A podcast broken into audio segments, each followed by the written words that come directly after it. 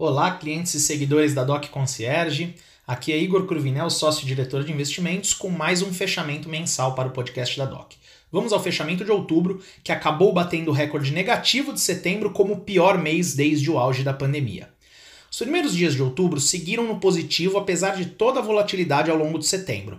O Ibovespa, principal índice da Bolsa de Valores brasileira, fechou a semana em alta de 1,67% aos 112.800 pontos. Com números de mercado de trabalho norte-americano e o comportamento da inflação no Brasil sob os holofotes, a escalada da bolsa foi o suficiente para virar as perdas da semana.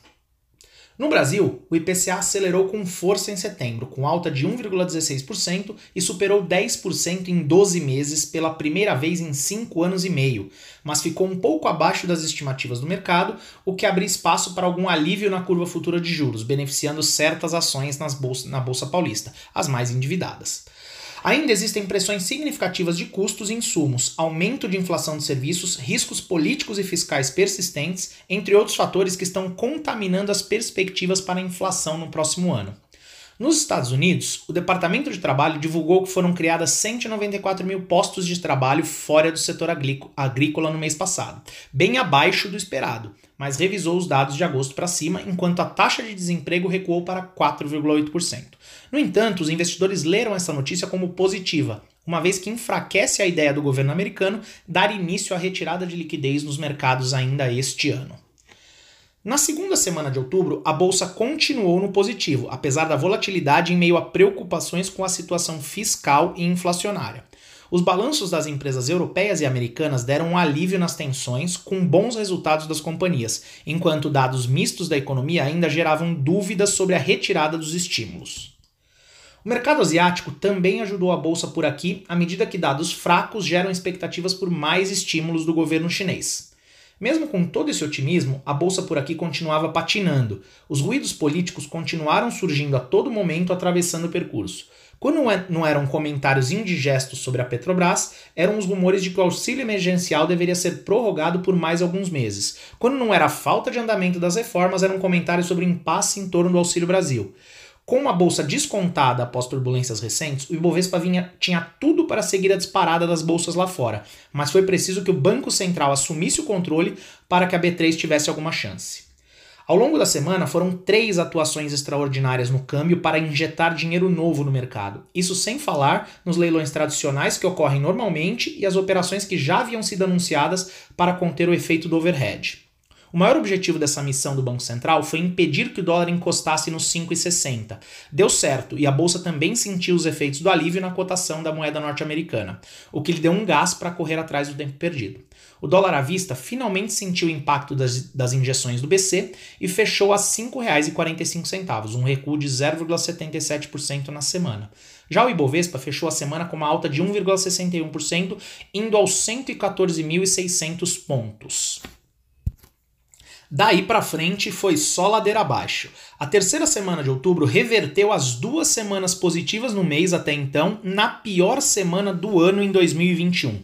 O Ibovespa ensaiou uma virada, mas não conseguiu sair do terreno negativo. O principal índice do mercado de ações brasileiro terminou a sexta-feira com o pior fechamento do ano aos 106.200 pontos e acumulou um tombo de 7,28% naquela semana, a pior do ano.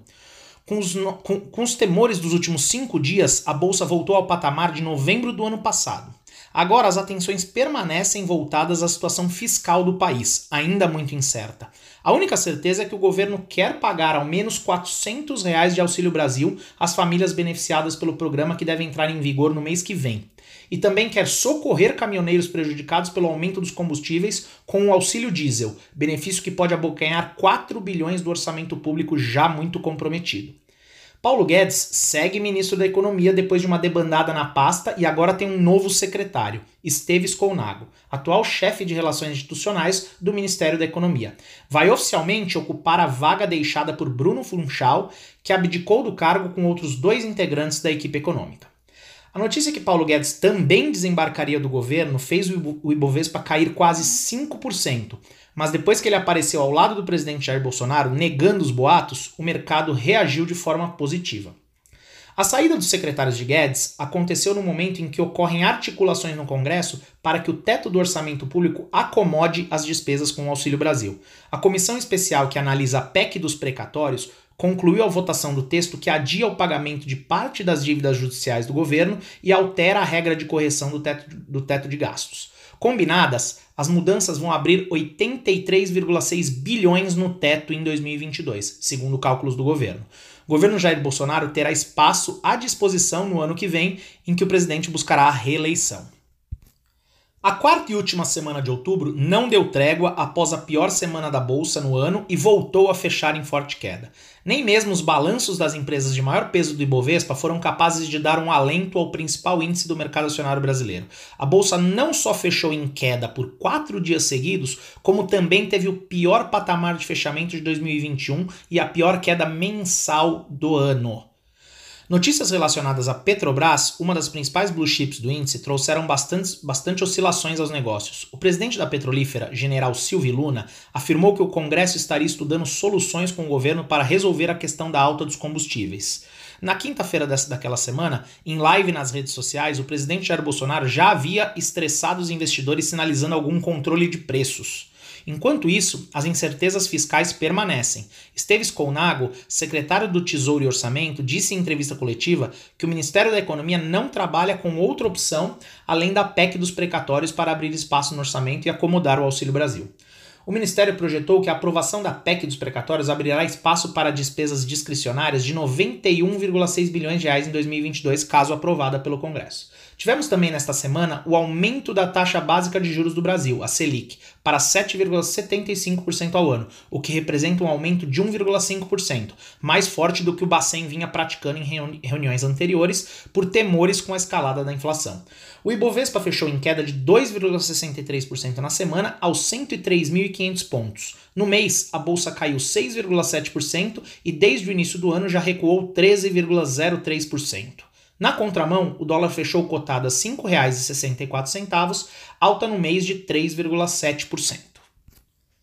Em novembro, o mercado seguirá atento ao desenrolar fiscal aqui no Brasil e aos resultados de grandes empresas. Com a Selic mais alta, os custos de captação das empresas ficam mais altos, e com a inflação que o Brasil tem hoje e com a rentabilidade dos títulos públicos, a renda fixa fica mais atraente para o investidor local, ao passo que para o estrangeiro, as incertezas políticas faz com que esse investidor prefira outros mercados emergentes. O mais importante de tudo é manter uma carteira diversificada, visto que presenciamos altas expressivas nas bolsas americanas e europeias enquanto sofremos aqui no Brasil que por sua vez vem apresentando oportunidades não vistas há mais de 5 anos em alguns investimentos. Temos que aproveitar. Vamos em frente e até o mês que vem. Abraços.